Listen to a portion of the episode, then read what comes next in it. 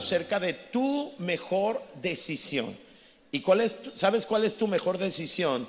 Alabar. Todos los días, di conmigo, every day. Todos los días tendrás la oportunidad de tomar una decisión. Y espero que tu decisión sea alabar a Dios. Escuchen esto, vamos a nuestro tema. ¿Qué haremos frente al problema del, o la adversidad? ¿Qué haremos? ¿Qué haremos frente al diagnóstico de enfermedad degenerativa incurable que recibiste del médico? ¿Qué haremos cuando hemos buscado la solución y parece no haber una? ¿Qué hacer cuando todo se hunde y estamos al borde de la depresión y la ansiedad? ¿Qué hacer cuando tus enemigos son más grandes que tú y es inminente tu caída y tu ruina cuando todas las apuestas están en tu contra? ¿Qué hacer cuando tu consejero te dijo que tu matrimonio no tiene solución? ¿Qué harás cuando Dios guarda silencio y ese silencio divino parece eterno? ¿Cuántas veces hemos estado en medio de un problema diciendo Dios, ayúdame? Y hay un silencio. Entre paréntesis, debo decirle que el silencio de Dios, Dios guarda silencio porque está trabajando a tu favor. Siempre que guarda silencio, Dios está trabajando a tu favor. No confundamos el silencio con indiferencia. Pero ¿qué haremos frente a esas situaciones difíciles de nuestras vidas? Siempre habrá dos rutas o caminos. Puedes quejarte o puedes alabar a Dios. Puedes buscar culpables o puedes alabar a Dios. Puedes resignarte a la derrota o puedes alabar a Dios aun cuando las apuestas están en tu contra. Puedes huir, darle espalda o pararte de frente ante tu enemigo y alabar a Dios en medio de la batalla. Puedes preguntar a Dios por qué, reclamándole o simplemente alabarle aunque no lo entiendas. La decisión siempre será tuya. Te quejas, buscas culpable, te resignas, huyes, reclamas o alabas a Dios. ¿Qué harás? ¿Qué harás esta semana cuando estés ante una situación complicada? David nos aconsejó algo impresionante en el Salmo 95. David dice, según la traducción lenguaje actual, dice, vamos, cantemos con alegría, alabemos a nuestro Dios. Este es el llamado de David, dice, Él nos salva y nos protege. Hey, recuerda que Él te salva, recuerda que Él te protege. Por eso levanta tus manos y alaba a Dios y cántale con alegría. Y si tú miras este verso desde esta perspectiva, cuando estás frente a una adversidad, a algo complicado en tu vida, cuando resulta más entendible quejarte, desanimarte, pero no decides alabarle, lo haces porque sabes que Él es tu salvación. Él siempre tendrá la última palabra en tu vida y Él es quien protege tu vida.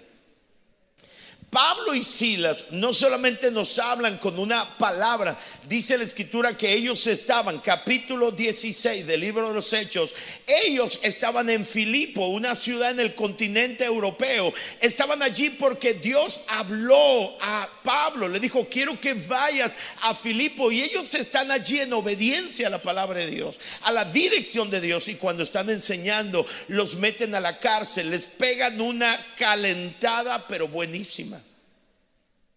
Los golpean, los meten en la cárcel, en lo más abajo, están con cadenas, están, escúcheme, con el, el, agua negra hasta los lomos, sus heridas están abiertas. Y a la medianoche, escucha, Pablo y Silas empezaron a orar y a cantar canciones a Dios. Ellos podían reclamarle a Dios, razón tenían para hacerlo. Ellos entendían lo que estaba pasando, no entendían lo que estaba pasando, podían quejarse, podían reclamar al cielo, podían decirle, ¿qué pasa contigo? Estamos aquí porque tú nos trajiste, pero ellos hicieron algo inentendible para la mente natural. Ellos a la medianoche comenzaron a cantar canciones a Dios y los otros prisioneros los escuchaban. De pronto, digan conmigo de pronto. Pero díganlo más fuerte, por favor. De pronto hubo un temblor de tierra muy grande tan fuerte que los cimientos de la cárcel temblaron con fuerzas. Entonces todas las fuerzas de la puerta de la cárcel se abrieron y las cadenas de los presos se soltaron. Wow. No es solamente palabras, estamos viendo el poder que hay cuando alabas, aun cuando nada tiene sentido. Impresionante. Siempre, escuche, tendremos la loca y poderosa posibilidad de alabar a Dios en los momentos difíciles. Y lo dije bien. Siempre tendremos frente a nosotros en los momentos difíciles la loca y poderosa posibilidad de alabar a Dios.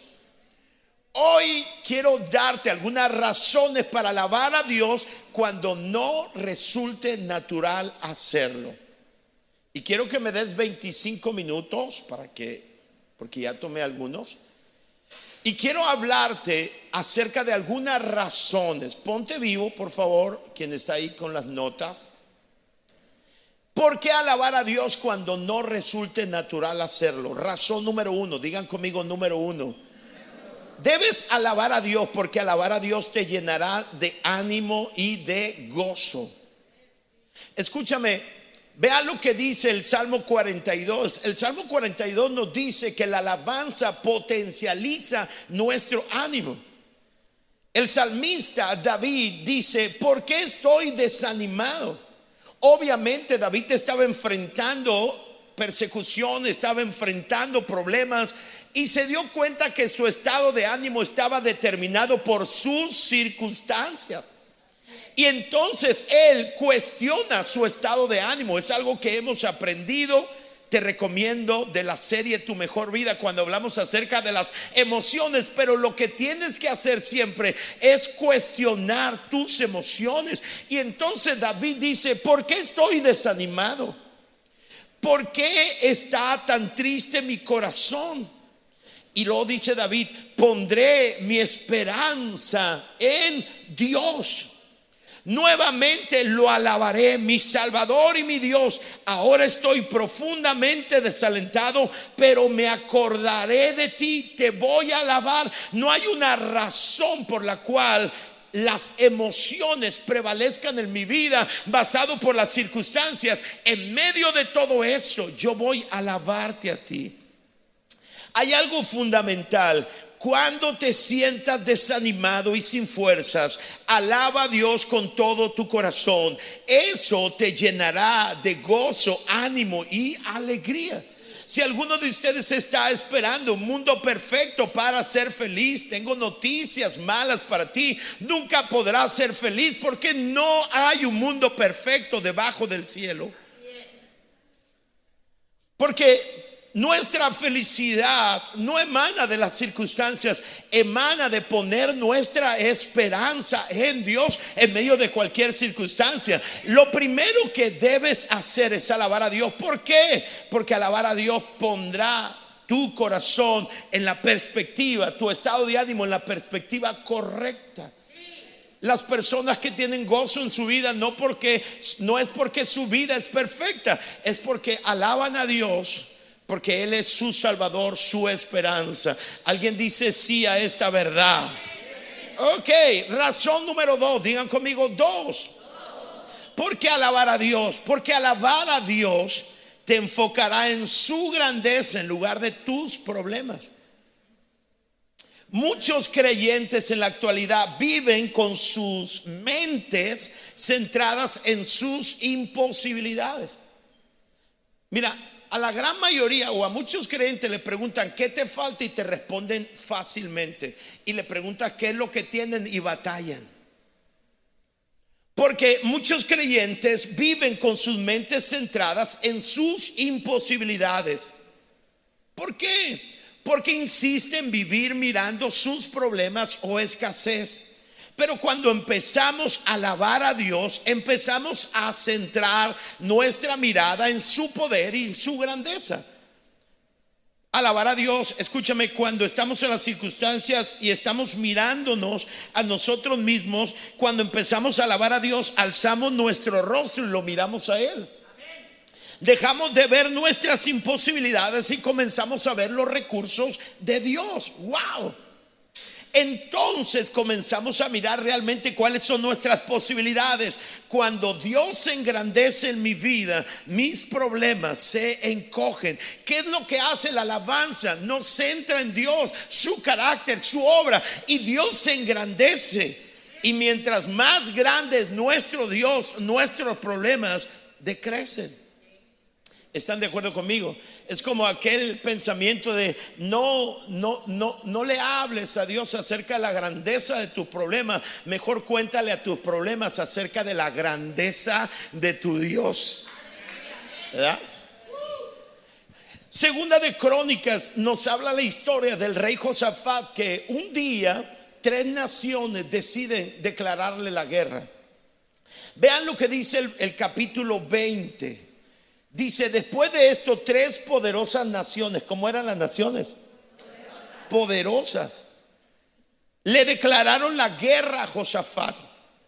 Llegaron mensajeros y le informaron a Josafat, un enorme ejército marcha contra ti y están a punto de llegar a tu ciudad. Josafat quedó aterrado. ¿Cómo quedó? Eso es normal. Eso es normal. No es, no, no es anormal que el terror venga a tu vida cuando tres naciones vienen contra de ti. Lo que sería, digamos, malo no es sentir temor, sino que el temor gobierne tus decisiones. Y Josafat en primera instancia quedó aterrado con la noticia, pero inmediatamente, escúchame, volteó hacia arriba y le suplicó al Señor que lo guiara y lo ayudara en oración. Josafat se puso en pie y oró diciendo, oh Señor, Dios de nuestros antepasados, y esto me encanta, ¿sabes una cosa? Porque Josafat tenía un expediente acerca del carácter de Dios.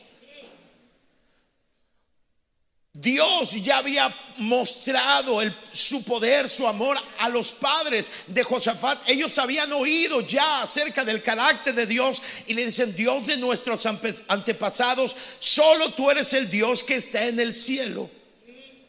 Y, escuche esto, el cielo en el lenguaje bíblico habla de lo que está por encima o de quien está por encima de todas las cosas.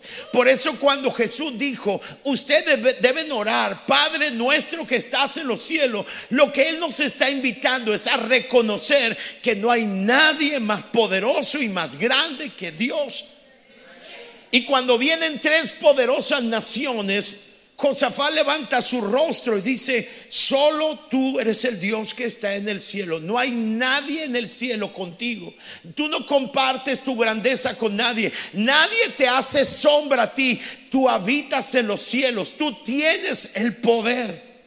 Tú eres el gobernante de todos los reinos de la tierra. Tú eres fuerte, tú eres poderoso y nadie puede hacerte frente. Escúchame, siempre que tú estás enfrentando cualquier circunstancia difícil y eliges alabar a Dios, cuando empiezas a alabar a Dios comienzas a desenfocar tus problemas y comienzas a enfocar en la grandeza de Dios. Y cuando empiezas a adorar y alabar a Dios por su grandeza, entonces los problemas dejan de ser preocupados para tu vida, porque sabes que no hay nada más grande, no hay nada que esté por encima de tu Dios y eso te hace vivir confiado. Alguien dice sí a esta verdad. Por eso la alabanza cambia nuestro enfoque nos permite recordar la grandeza de nuestro Dios.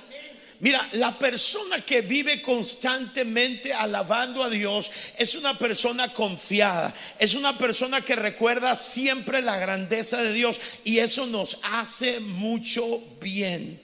No solamente podemos tener presente la grandeza de Dios, el Dios que nos acompaña y eso nos fortalece, sino también eso nos guarda de la depresión o el, sentirnos solos. ¿Cómo nos vamos a sentir tan solos un día si levantamos nuestras manos y lo adoramos y recordamos que Él es fiel, que Él siempre ha estado con su pueblo y que ninguna palabra de todas las que Él ha dado ha dejado de cumplirse? La tercera razón por la cual tú y yo debemos alabar a Dios es porque alabar a Dios te revelará soluciones que no has podido ver. Y quiero que pongas mucha atención a esto.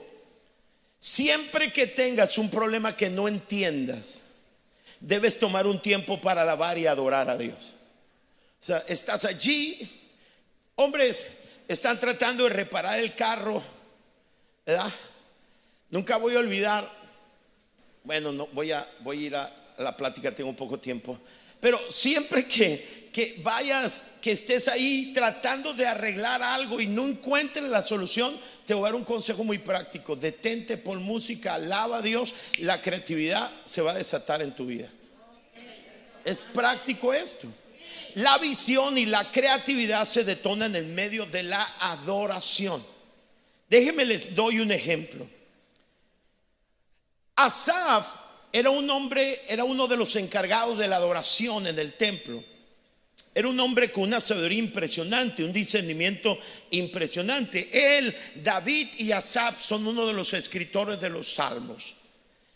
Pero hay un punto en la vida de, Asaf donde él escribe en el Salmo 73 que estaba a punto de claudicar en su fe porque había algo en su vida que él no podía entender. Vean lo que dice en el versículo 16. Dice, me esforcé por entender lo que sucedía, pero fue demasiado difícil para mí. Hay un punto en tu vida donde te vas a enfrentar a algo que no entiendes y va a llegar un momento donde tú dices, no hay, no veo una respuesta. Y Asaf dijo, esto es demasiado difícil para quién? Para mí. Escúchame, sí, habrá muchas cosas en tu vida difíciles y quizá imposibles para ti, pero no son difíciles para nuestro Dios. Y dice la escritura, solo, versículo 17, cuando fui al templo de Dios, ¿Y a qué va el templo 1? Vea lo que dice el Salmo 100. Entren por sus puertas con acción de gracias, vayan a sus atrios con alabanza. Recuerden que la gratitud es la contraseña a la entrada de la presencia de Dios. Y dice Asaf, cuando fui al templo para alabar a Dios, entendí lo que sucede. Lo que me abrió el entendimiento fue cuando estuve en la presencia de Dios, porque escúchame, siempre aquellos que entran a la presencia de Dios y la alaban, escúchame, discernimiento hay en ellos. Uno de los ejemplos más importantes en la Biblia es el caso de Daniel. Daniel fue llevado y, y estaba ya con el rey Nabucodonosor en Babilonia.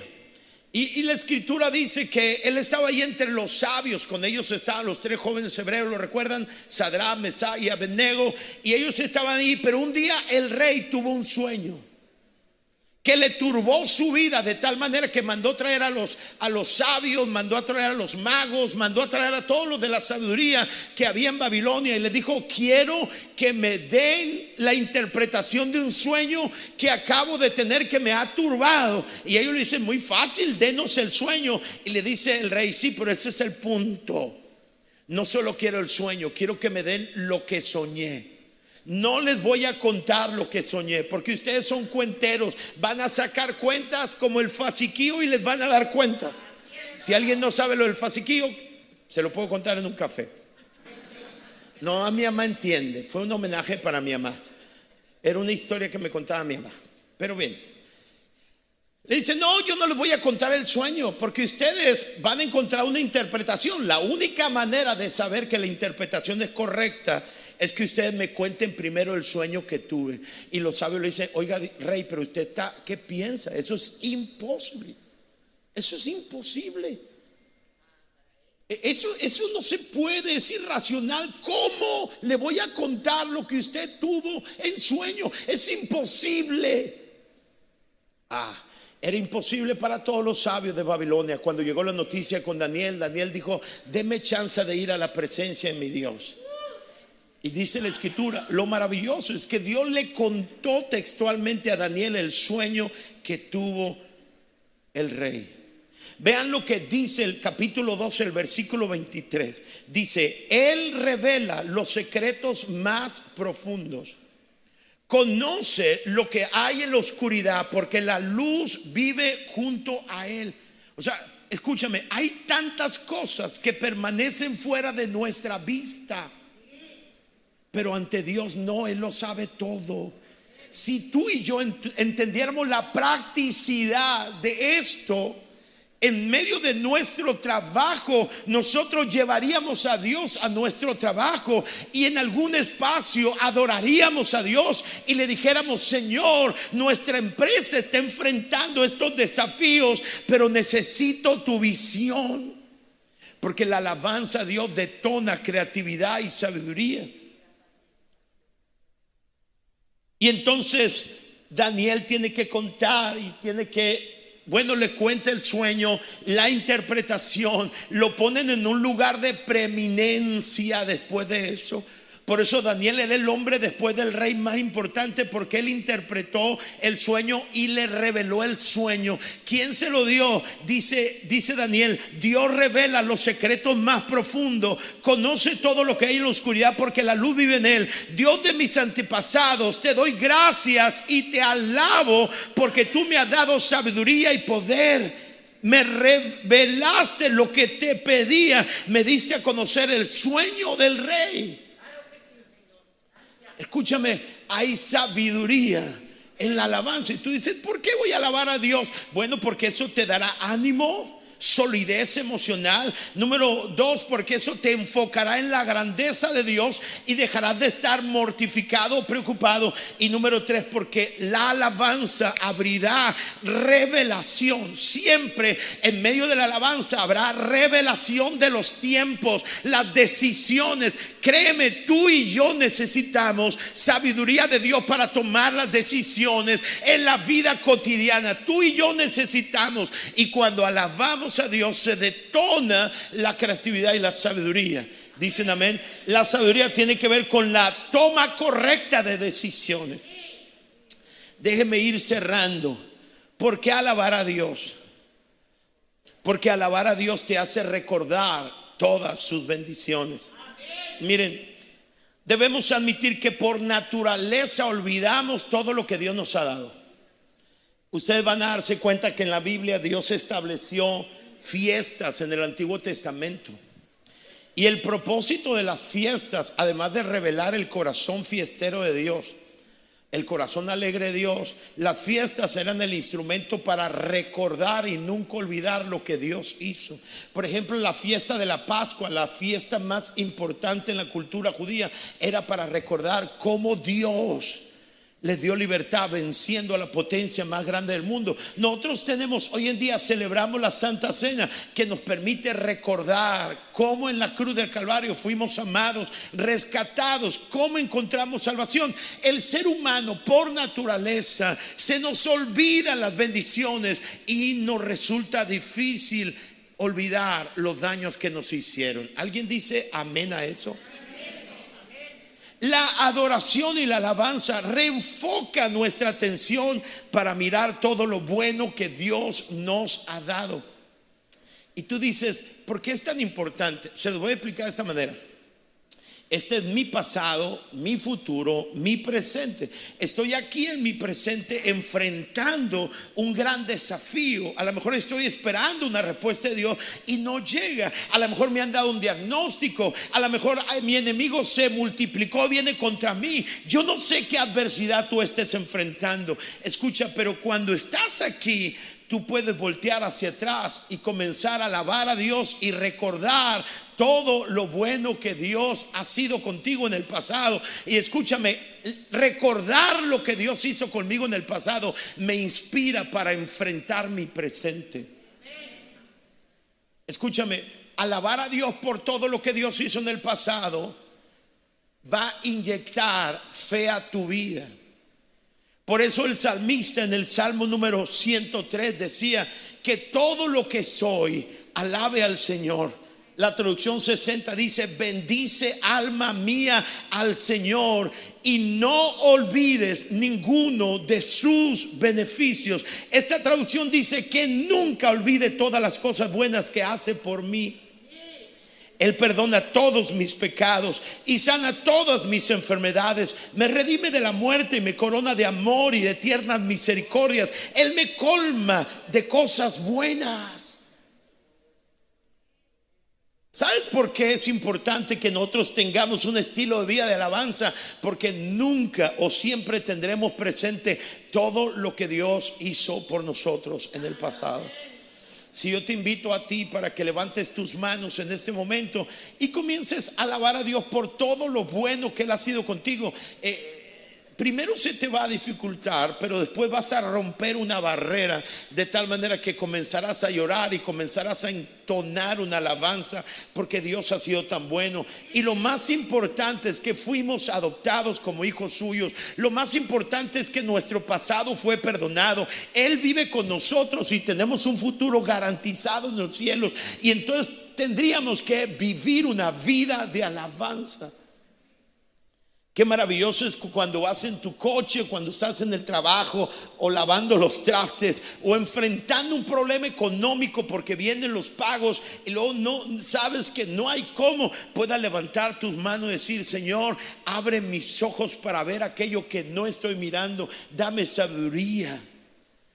Ayúdame a recordar que fuiste fiel en el pasado y que no hay razón para temer ahora.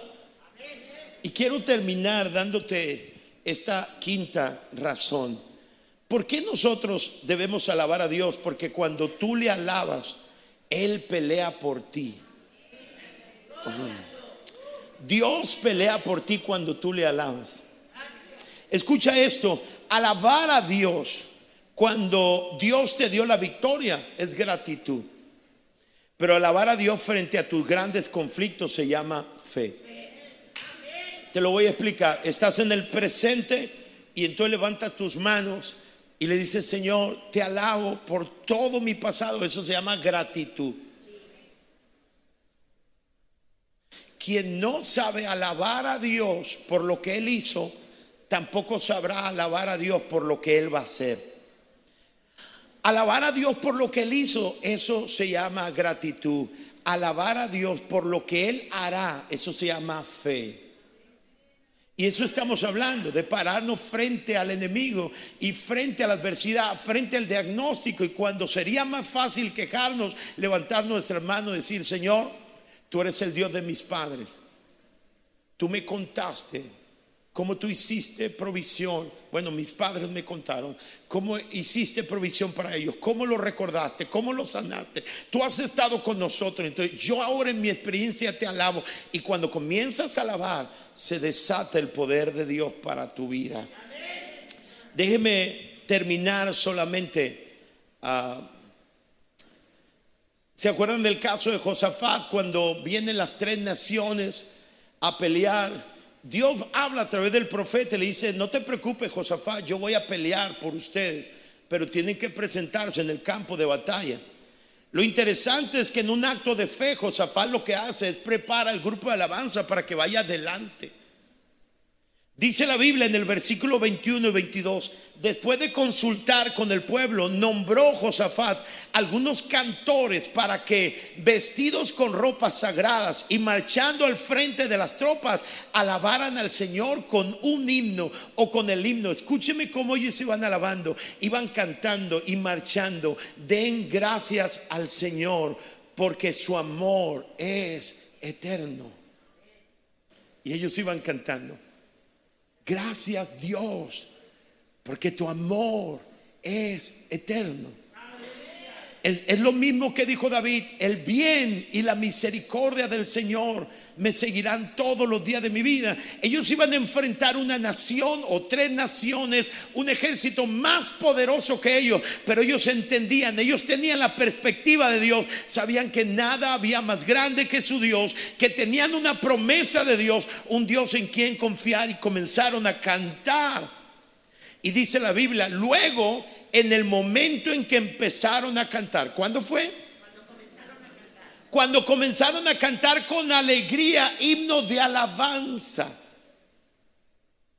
El Señor creó. ¿Quién fue?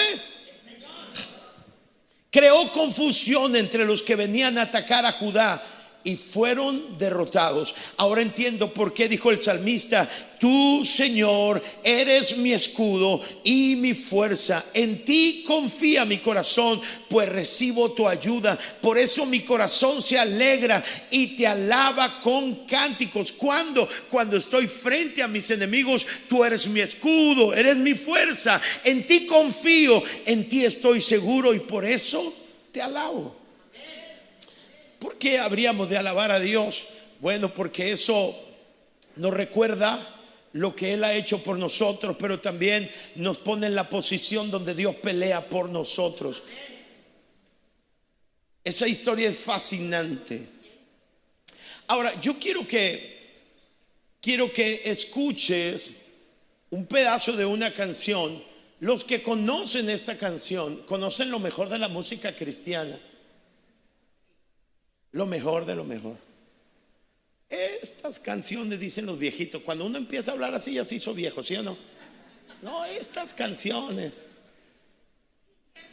Quiero que escuches esta. Si alguien, si alguien se sabe esta canción y lo ha escuchado, ya tiene décadas en la iglesia.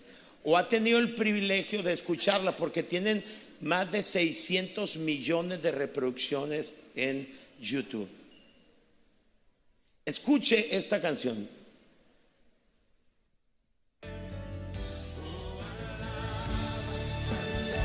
Simplemente alaba.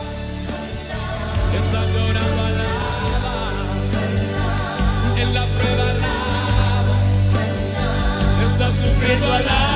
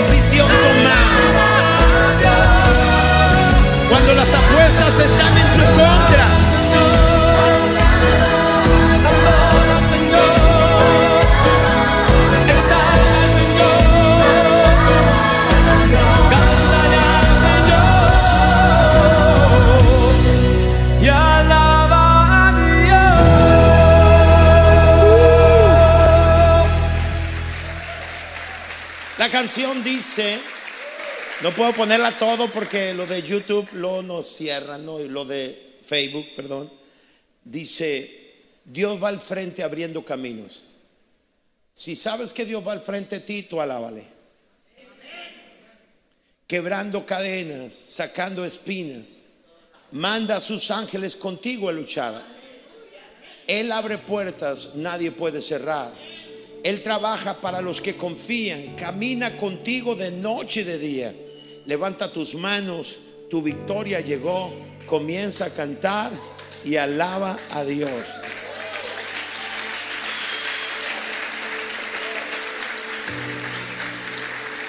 Ahora, déjeme terminar leyendo Segunda de Crónica capítulo 5. Me queda un minuto.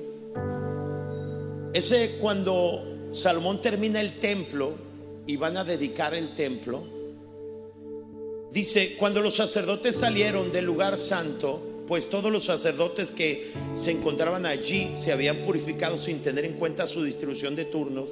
O sea, lo que está diciendo aquí es que los sacerdotes se turnaban para, para oficiar. Pero este día dijeron, no, es el día donde van a, van a dedicar el templo. Y dijeron, a la roña, nos vamos todos. ¿Sí me entiende? O sea, ¿quién se quiere perder eso? Nadie. Se pusieron su ropa, se, se ofrecieron por, por su vida, se dedicaron y ahí están todos los montoneros. Los levitas cantores, todos los de Asaf. ¿Los de quién? Los de Asaf. Esos sabían cantar. Emán y Gedetum, sus hijos y sus parientes estaban de pie al lado oriental del altar, vestidos de lino y con címbalos, liras y arpas. Con ellos estaban 120 sacerdotes trompetistas, tocaban las trompetas y cantaban al unísono, al unísono, alabando y dando gracias al Señor. ¿Qué es lo que hacían? Alababan y daban gracias al Señor. Hacían sonar las trompetas, los platillos y los instrumentos musicales mientras cantaban y alababan al Señor diciendo la misma canción, porque Él es bueno y su fiel amor es para siempre. Vamos, dilo conmigo, porque Él es bueno y su fiel amor es para siempre. ¿Cuántos creen que Dios ha sido bueno con ustedes? Sí. Dice la Biblia que no nos ha dado lo que nos merecemos. Eso se llama misericordia. En cambio, nos ha dado lo que no merecemos. Eso se llama el bien y el amor de Dios. Ellos, en ese, dice que ellos cantaban, Él es bueno. Alababan a Dios, decían, porque Él es bueno. Y su fiel amor es para siempre. En ese momento, no antes, en ese momento se llenó el templo del Señor con una nube. Si tú no sabes, la nube de la presencia era la chequina, la misma gloria de Dios. O sea, Dios mismo bajó al templo y lo llenó. Este templo de poco sirve si su presencia no llena este lugar. Es un auditorio más. Este templo fue construido para ser lleno de la gloria de Dios. Lo interesante, escucha, es que tu, tu, tu cuerpo es templo.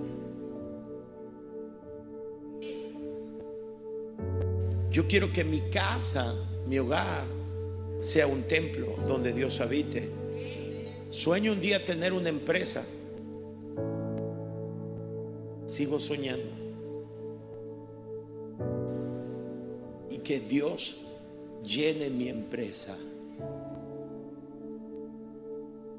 Pero dice la escritura que cuando ellos comenzaron a adorar, el templo se llenó. Y debido a la nube los sacerdotes ya no pudieron seguir celebrando el culto porque el templo de Dios estaba lleno de la gloria del Señor. Escuchen esto, es digno de mención que este gran derramamiento de la gloria de Dios se produjo en el contexto de una alabanza intensa y dedicada. Dios derrama su gloria cuando su pueblo lo alaba.